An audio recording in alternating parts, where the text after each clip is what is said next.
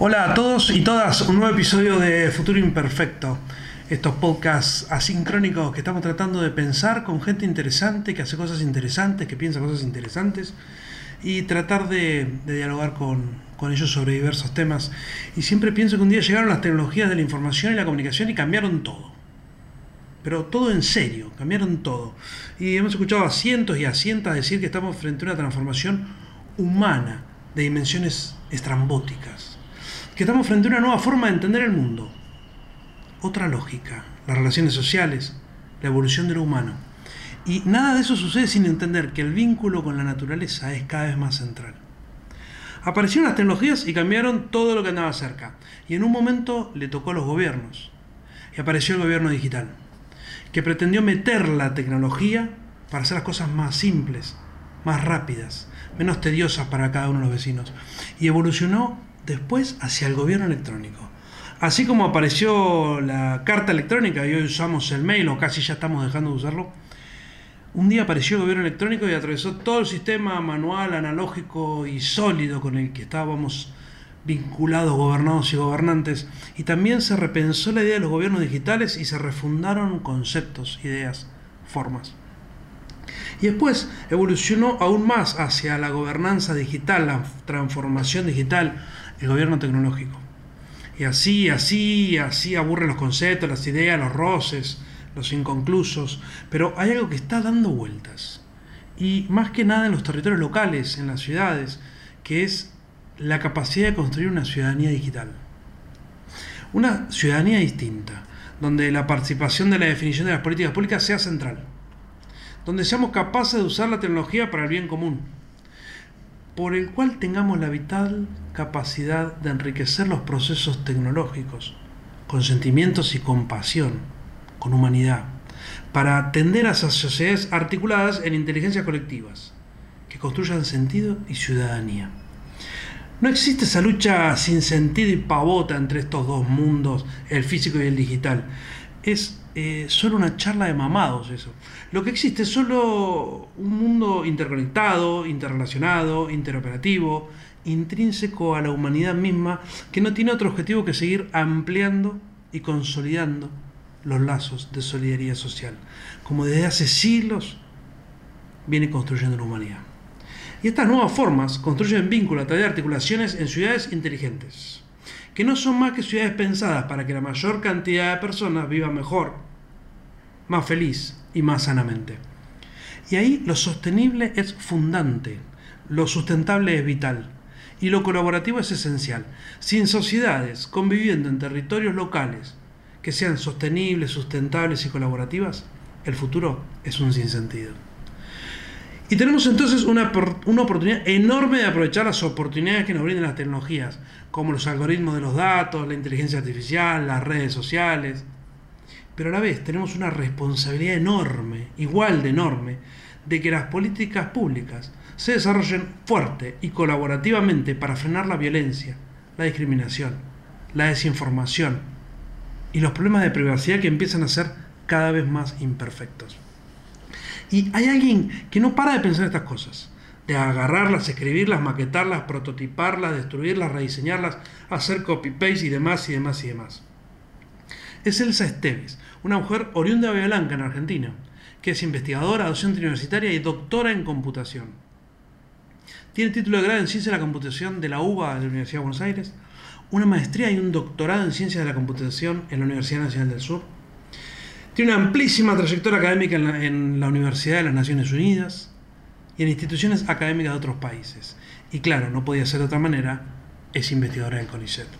Elsa es ante todo una apasionada y por eso vamos a estar charlando con ella sobre tantos temas diversos y complejos de estos que tienen que ver con lo colaborativo, con las ciudades inteligentes y con las nuevas formas de pensar el mundo. Pasemos y veamos qué nos cuenta Elsa.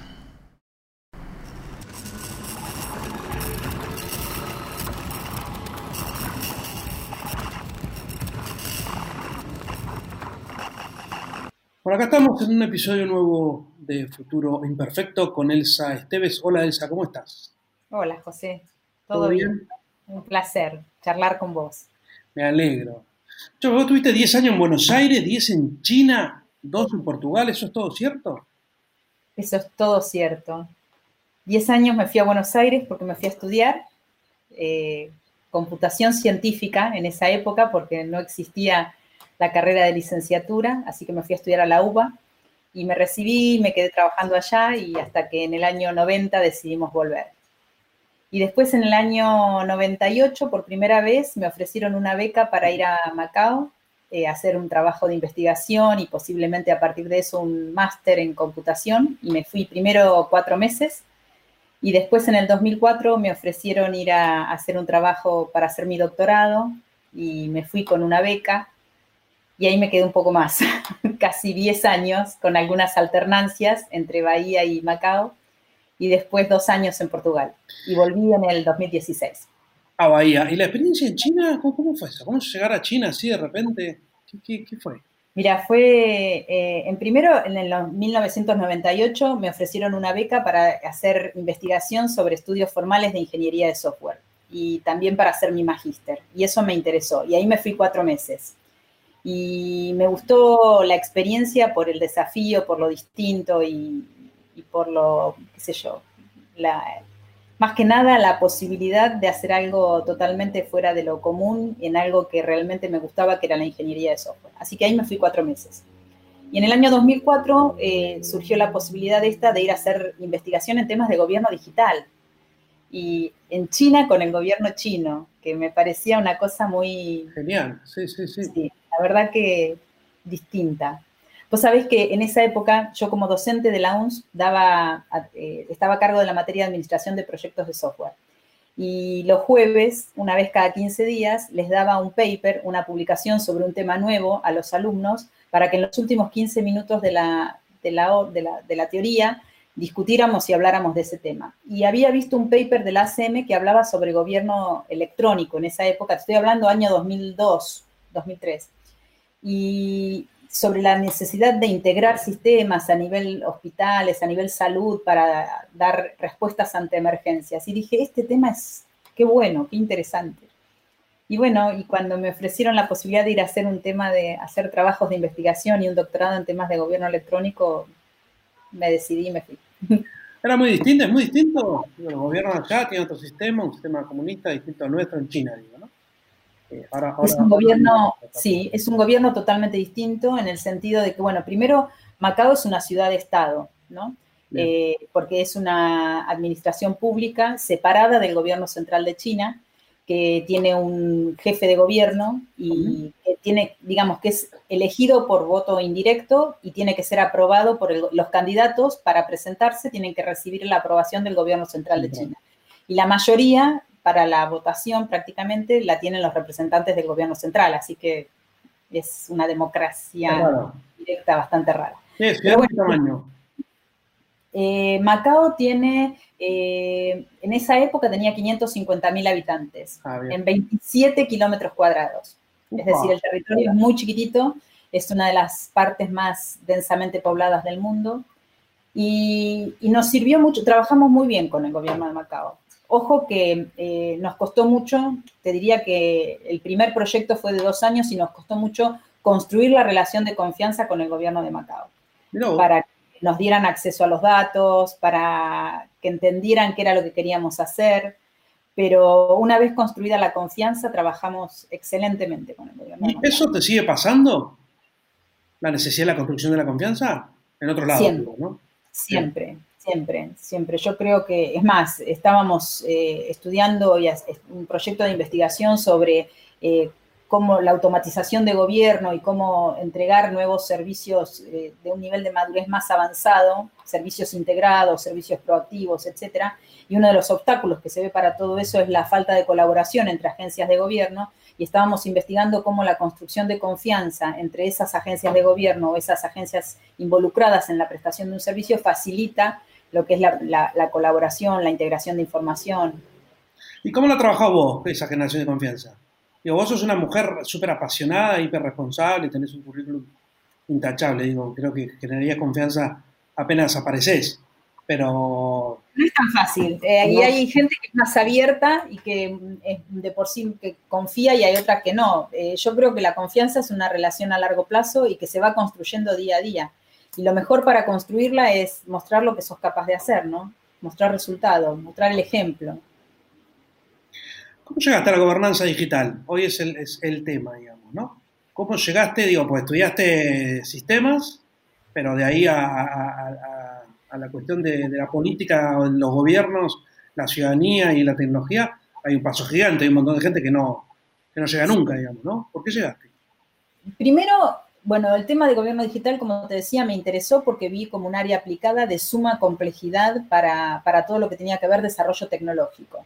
Y primero empezamos, eh, y empecé toda mi investigación en tecnología de software para gobierno digital.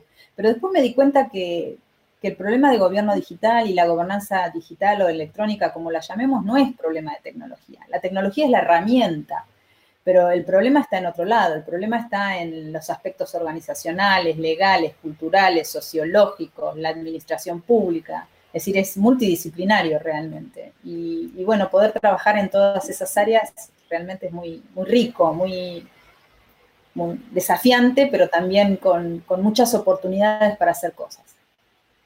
Vos fuiste avanzando en, áreas, digo, es cierto que sí, la gobernanza, digital tiene que ver con, con la tecnología metida en las sociedades eh, y, y nuevas formas de, nueva forma de trabajo colaborativo, tiene que ver con otro, con otro tipo de, cosas que no es específicamente lo tecnológico, aunque lo tecnológico sea central en las posibilidades que te brinda. Em, ¿Vos abriste tu campo de acción? ¿O te quedaste en lo interdisciplinario simplemente aportando más desde lo tecnológico? No, tuve que abrir mi, mi, campo de acción. Tuve que abrir mi campo de acción con todo lo que eso significa como, como investigador y como académico. Porque mm, muchas veces, eh, primero, para poder publicar ya sea en conferencias o en revistas de temas de gobierno digital, tuve que empezar a aprender cómo se hacía investigación en las ciencias sociales. Claro, pero venía de ahí vos. claro, claro. Y las formas que nosotros hacemos de investigación es totalmente distinto, los métodos, las, formas. Eh, así que tuve que aprender mucho y, tuve que adaptar mucho y, me fui moviendo de a poco, ¿no? Porque lo que era mi básico, que era ingeniería de software, eh, desarrollo basado en componentes, eh, etcétera, fue... Sí, la lógica es distinta, ¿no? Otra lógica de pensar la presentación de resultados, digamos, como que todo... Todo, el paper lo pensás, o la publicación, o el resultado, o el proyecto de investigación. La metodología del proyecto de investigación va, también es distinta. ¿Qué te ayudó a eso? ¿Sabes qué? Una cosa que trabajando con mucha gente de, sistemas, eh, y las ingenierías como que te forman de una manera un poco más estructurada, ¿no? Más, no cuadrar en el sentido popular de lo cuadrado, sino de, lo estructurado, de que todo encaja, ¿no? Y todo. Eh, y, las ciencias sociales no, aunque intentan que sí desde, el método científico, pero la gobernanza en sí mismo, el trabajo con gobierno, el trabajo con gente, no. Claramente es un despiole mental, un despiole de vínculos las relaciones y demás. Eh, esa maleabilidad tuya de poder eh, ¿tiene que ver con formación previa?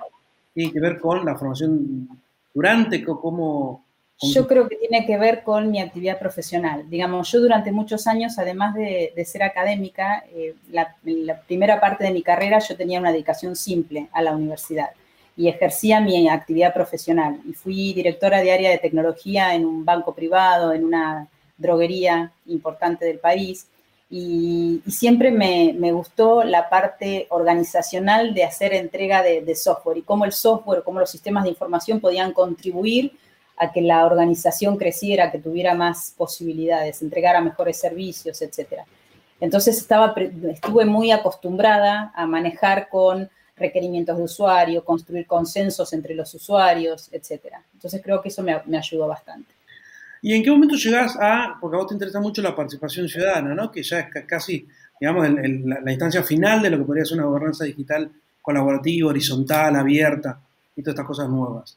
Em, y es un concepto bastante antiguo en términos de tiempo, porque la participación ciudadana tiene que ver con la construcción democrática en sí misma o con la construcción ciudadana en sí misma. Pero hoy la, tecnología te da un nivel de posibilidades de una participación más directa, más simple, más rápida, más masiva, pero te aleja del contacto físico, ¿no? Esos, ¿Vos pensás que la tecnología puede ayudar a, resolver ese mismo, ese propio, esa propia característica que trae la tecnología, que es la distancia? ¿Se entiende? En la política de participación, la misma tecnología tiene alguna capacidad ahí. Yo creo que absolutamente sí, y de hecho el ejemplo más claro está en la pandemia, lo que nos pasó con la pandemia. La tecnología se volvió crítica para, para llegar al, con educación, con servicios de salud, con información, con un montón de cosas, ¿no? Eh, lo que sí hay que tener mucho cuidado en, usarla como corresponde y en seguir manteniendo los canales tradicionales para no generar más brechas y para realmente eh, asegurar que aquellos más vulnerables o que no tienen acceso a la tecnología o que no están alfabetizados en tecnología, también pueden recibir, pueden participar y pueden tener voz en las decisiones de gobierno y en la construcción de políticas públicas. ¿Y en eso cuál es la responsabilidad? muchas veces se, discute ¿no? Esto, el acceso a la tecnología, a veces es, no digo fácil, pero es más simple de, dar en tanto conectividad y, aparatos, eh, o el acceso a Internet. Eh, es comprar fierro y, no mucho más que eso, digamos, para que tenga acceso las grandes mayorías. Pero el acceso al uso inteligente de esa, de esa tecnología es, es, un tema complejísimo. Sí. Eh, donde hay como dos grandes grupos de, no, digo excluidos, pero que empiezan a quedar afuera, que tienen los adultos mayores, muy mayores, que no entraron a la, a la tecnología y los, y los sectores populares, principalmente los chicos de sectores más vulnerables, donde el sistema educativo le cuesta eh, articular nuevas formas de, enseñanza. Eh, ¿Vos ves ahí en el sistema educativo una necesidad de, reformulación? Eh, ¿Está, está en, una formación no formal? Digo, quizás la formación vinculada al uso de la tecnología tenga que ver con procesos no formales, no de la educación formal. ¿Qué, mm, ¿Cómo lo ves ahí?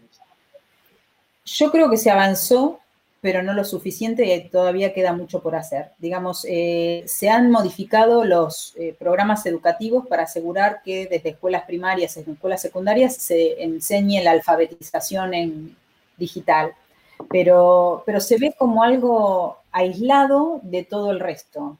Es decir, eh, les enseñamos a los chicos a estudiar, a manejar Word, a manejar Excel, pero ¿para qué? Y se falta enseñarles cómo usar esas herramientas para aprender matemática, para aprender ciencias sociales, para aprender geografía, para desarrollar las competencias que los chicos necesitan. Y, creo que no se está haciendo lo suficiente porque, por ejemplo, en otros países eh, a los chicos en jardín de infantes ya se les está dando talleres de robótica. Eh, entonces hay que, hay que ver cómo podemos innovar en, en el material pedagógico que estamos utilizando para poder asegurar una mayor inclusión y, y una mayor equidad en todo sentido. Vos hablabas de, de temas de inclusión de grupos vulnerables, etcétera, adultos mayores eh, o niños en determinadas condiciones, pero también hay un tema de equidad de género en el acceso a tecnologías, que es serio y que es importante remarcar y trabajar. ¿Por qué? ¿Dónde lo ves? Eh, primero porque en general a nivel mundial hay un muy bajo porcentaje de mujeres que siguen todas las áreas estas de STEM, ciencia, tecnología, ingeniería y, matemática. Y, nosotros lo vemos, por ejemplo, en la universidad. Hay muy pocas eh, inscriptas eh, mujeres en las carreras de computación de la UNS. Y en un momento dado llevábamos entre un 8 y un 5%. Imagínate que después de, años de, estudios, el nivel, el porcentaje de graduados es mucho menos. Sí, sí, Estamos hablando, y eso pasa hoy. Eso quiere decir que a 10 años a futuro, los profesionales eh, van a ser mayoría hombres, ¿no? Y, entonces... Sí, que es, cierto, es muy cierto lo que decís. De hecho, en, el, ambiente, en el mundo de la, de la tecnología, del emprendedurismo, de, del gobierno abierto, de la gobernanza digital y demás, es re difícil encontrar mujeres. Digo, sos, paradigmática, pero digamos, no, es la norma que haya mujeres. Eh, y es re difícil. Y, a mí me cuesta mucho tratar de, de, lograr espacios en donde participen mujeres porque es re difícil encontrarlas. Es cierto. Apareció un proyecto que se llama Chicas Programadoras. Sí. ¿Viste? Bueno, eso me pareció fabuloso. Bárbaro. En la secundaria, ¿viste? Empezando a. Me, me pareció una cosa. Bárbaro. Interesante. Programadoras, chicas en IT, en tecnología. Sí, eh, sí, debemos, tenemos que, digamos, esto es un compromiso. Yo siempre trato de traer el tema a la mesa porque, porque es algo que entre todos los actores tenemos que tratar de promover este tipo de cosas. ¿no? ¿Vos pensás que hay una. Hay una digo, hay- no, tenemos un sistema eh, patriarcal, machista y demás, que en un montón de instancias el hombre eh, no permite o, o- o- o intenta minimizar las posibilidades de ingreso de las mujeres y demás. ¿Lo ves por una cuestión formativa eh, de, de- de géneros o eh, o dónde está? ¿O es la temática que en general las ingenierías y demás son pensadas como carreras de hombre? sigue siendo un tema cultural, un tema, un tema más que nada cultural. Mira, había un estudio muy, para mí fue un- una señal temprana eh, de un sociólogo hecho por Sebastián Benítez Larguis de la Universidad Nacional de La Plata, que hizo un estudio sobre cómo había el impacto del programa Conectar Igualdad cuando funcionaba, cuando se creó, eh, y el impacto que había tenido en las nenas para la alfabetización digital.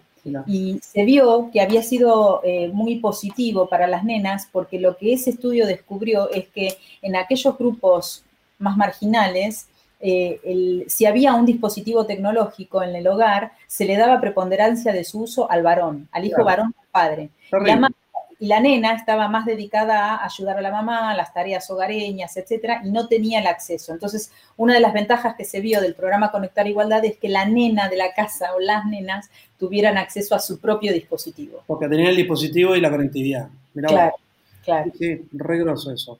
Eh, vos hablas mucho de ciudades inteligentes. ¿Qué es una ciudad inteligente? Y también te lo pregunto medio así, medio pavotamente, porque viste como hay como demasiadas eh, versiones dando vuelta y demasiado humo dando vuelta alrededor de, de- de eso. Y creo que vos tenés una, una visión un poco más crítica. Para mí una ciudad inteligente es aquella que hace un uso estratégico de servicios y productos tecnológicos para mejorar la calidad de vida de los ciudadanos, para promover el desarrollo socioeconómico de los residentes, cuidando el medio ambiente. Si hablamos de ciudad inteligente sostenible, ¿está bien? Pero mm, lo que yo veo como ciudad inteligente es el despliegue de tecnología con un objetivo bien concreto. Y ese objetivo bien concreto es el desarrollo de eh, las capacidades, de distintos tipos de capacidades en la ciudad. Y hablo de capacidades, por ejemplo, de infraestructura, de capacidades de servicios, de capacidades de empoderamiento de los, de los residentes, de todo tipo de capacidades. ¿sí? Y digo que, que es un proceso transformativo el desarrollo de la ciudad inteligente y que es una avenida, no es un destino. Cuando hablo de avenida es que es un camino, que te, una ruta que te permite ir transformando ¿no? las, las capacidades de la ciudad día a día. Es una visión integradora, integral y que mm, de alguna manera la tecnología no, no, pasa a estar, no pasa a estar en el discurso central, sino como una herramienta más transversal y no como compartimento estanco. Tal cual. Y me parece que está, me parece que está re bueno, eh, porque en general, viste, se vincula la ciudad inteligente con aplicaciones digitales tecnológicas, ¿no? Con qué app hay en la ciudad, con cuántos sensores tenés, con, con, con cuestiones muy, muy, muy tecnológicas y se habla muy poco de, eh, de inteligencia colectiva, por ejemplo. Tal cual, tal cual, tal cual. O cómo mejoraste, por ejemplo, las startups o los negocios dentro de tu, de ciudad a partir del desarrollo de tecnología. O cómo mejoraste la calidad de vida. O cuánto menos se tienen que movilizar los ciudadanos para interactuar con el gobierno local a partir de los servicios que desarrollaste. Ese es el impacto y ese es el objetivo del desarrollo de, de los esfuerzos de ciudades inteligentes. Vos lograste una cátedra UNESCO, grosa, impresionante, sobre sociedad, conocimiento y gobernanza digital. Eh, ¿Cómo está? ¿Dónde estás? ¿Qué estás proyectando? ¿Para dónde vamos? Bueno, estamos, eh, obviamente esa cátedra está trabajando en la Universidad Nacional del Sur, se estableció en febrero del 2019. Eh, hemos desarrollado algunos proyectos, eh, te menciono dos importantes en el 2019 y este año, con las dificultades que tuvimos este año. Uno fue, eh, hicimos un estudio sobre ética en servicios públicos digitales y, y se hizo una especie de white paper sobre principios y recomendaciones para el uso de tecnología para el desarrollo de servicios urbanos digitales. Y la segunda que hicimos fue este año. ¿por qué, por, qué, ¿Por qué tan importante la ética en servicios digitales? Porque hay un montón de nuevas tecnologías que se están usando, como todo lo que tiene que ver con inteligencia artificial, em, drones, eh, robótica, em, etcétera, sensores que existen en la ciudad y que el uso sin principios éticos de por medio puede vulnerar principios básicos de, te diría, de, derechos humanos, incluso, derecho a la privacidad, por ejemplo, ¿sí? Y porque el uso de esas nuevas tecnologías en gobierno, si no se hace con principios éticos y si no se hace con consensos colectivos de la sociedad, puede llegar a traer muchas más brechas que las actuales que tenemos hoy. Incluso puede traer muchas más brechas entre países, que es mucho más grave el tema, ¿no? Acentuar las diferencias norte-sur. ¿Tenés eh, fresco algún tipo de los resultados del estudio y demás, algunas conclusiones o no? Sí, eh, en principio nos basamos en los principios ROAM de la UNESCO, eh, la UNESCO tiene esto que se llama principios ROAM, que son cuatro principios, que es el de derechos humanos, human rights, el de openness o apertura, el de acceso, accessibility y el de multi-stakeholder o gobernanza colectiva entre múltiples interesados. Eh, lo que nosotros hicimos fue basándonos en esos principios ROAM, que es para el uso de, nuevas tecnologías en, en el sector público, en instituciones, eh, hicimos una recolección de datos, hicimos entrevistas, consultamos expertos, etcétera, y definimos nuevos principios para el uso de estas nuevas tecnologías para los servicios digitales urbanos. Y sacamos recomendaciones. Lo que puedo hacer es darte el, el link a la página de la cátedra UNESCO, que ahí está toda la información y cualquier cosa me pueden consultar. Dale, dale, genial, genial, así le damos difusión. Tema re interesante que que se labura poco, ¿viste? En, el ambiente, así que me encantó. Sí. ¿Y el otro proyecto? Y el otro proyecto fue, estuvimos trabajando en los últimos meses en una conferencia que hicimos sobre lo que la pandemia nos dejó, brechas, deudas y lecciones importantes o, contribuciones que hemos hecho desde las sociedades del conocimiento para a la luz de la pandemia, ¿sí? Y, y hubo charla, esto sucedió del 9 al 13 de noviembre y sacamos entre todos los participantes una declaración de Buenos Aires eh, fue muy importante, primero porque participaron eh, actores muy importantes de Sudamérica. Era el primer evento que el programa IFAP, Information for All Program de UNESCO, hacía especialmente dedicado en América Latina y el Caribe. Y, bueno, tuvimos muy buena participación y hubo discusiones súper interesantes y bueno, el resultado importante que se obtuvo fue esta declaración de Buenos Aires. Que para ir cerrando y no, no molestarte más, Elsa, eh, ¿Qué cosas rescatás de esta pandemia en tanto mm, gobernanza digital, ciudad inteligente, sociedad de conocimiento y demás? Eh, en las relaciones personales, en gobierno, lo que sea, pero ¿rescatás cosas de esta pandemia? Sí, yo creo que, a ver, te voy a tratar de sintetizar tres que para mí son importantes. Uno es el rol que tiene la tecnología en las interacciones humanas, tanto en relaciones personales, relaciones laborales, para educación, para acceder a servicios de, salud, servicios básicos que como humanidad necesitamos. Ese es punto uno. Punto dos, el rol que tienen los gobiernos. Eh, el rol que tienen los gobiernos para hacer políticas públicas, para defender los intereses de los ciudadanos, para protegernos. Y tercero, que los gobiernos solos no pueden, que hay que crear ese ecosistema de colaboración. La máxima eh, colaboración entre gobierno, academia, sector privado, sociedad civil, es fundamental para resolver los problemas que nuestras sociedades se enfrentan hoy en día. Llámale COVID, llámale problemas económicos, llámale discusión, llámale el que quieras. Creo, que el, creo que el COVID en este sentido eh, genera la necesidad imperiosa. El otro día hablábamos con algunos, con algunos que han trabajado en temas de innovación pública en distintos lugares de Latinoamérica y un poco la conclusión era muy similar a este último punto que, planteas. Eh, de que está claro que nadie puede solo, no solo los gobiernos no pueden solo, nadie puede solo. Y, cómo sabes qué logró la pandemia es como correr las mezquindades y los pequeños egos innecesarios. Porque la urgencia y la emergencia hizo que corriera rápido eso para centralizarte en, lo central, que era solucionar un tema de gravedad absoluta. Y ahí ves cómo eh, nada, esas mezquindades propias que tiene cada uno, ya sea en términos personales o colectivos, son las que frenan después la posibilidad de los consensos. Tal cual. Los consensos se pueden lograr en serio. Tal cual. Y eso es fabuloso, digamos. Sí, coincido 100%. Sí.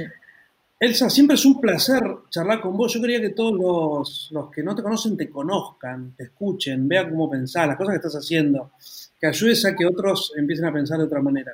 Y Gracias.